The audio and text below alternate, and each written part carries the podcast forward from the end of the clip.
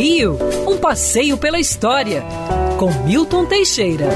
Amigo ouvinte, dia 1 de abril é conhecido como o Dia da Mentira. Por que isso?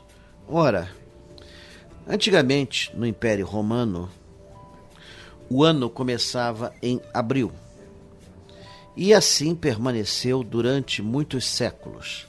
Na Europa medieval, resolveu-se mudar isso e o ano passou a começar em 1 de janeiro.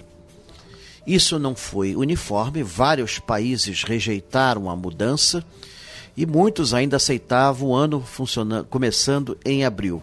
O resultado é que abril passou a ser o dia dos bobos, eram dados presentes vazios, engodos e brincadeiras.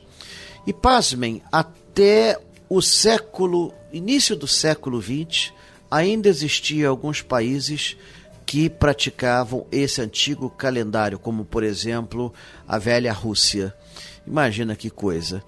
Aqui o primeiro de abril chegou no século XIX, quando em 1828 saiu num jornal mineiro chamado, obviamente, A Mentira, a, o anúncio da morte do imperador Dom Pedro I.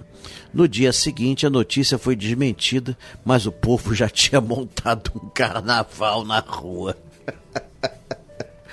é o tal negócio. Hoje em dia, cá entre nós, todo dia está sendo o dia da mentira. Cada dia temos fake news. É horrível isso. Temos de combater as falsas notícias. Isso causa. Uh, verdadeiras tragédias nacionais, acaba com a nossa economia, com a nossa paz. O Brasil precisa de paz e precisa trabalhar. Portanto, as fake news são obras de terror. Em alguns países estão sendo considerados como atos de terrorismo, com justiça. Devemos combater isso.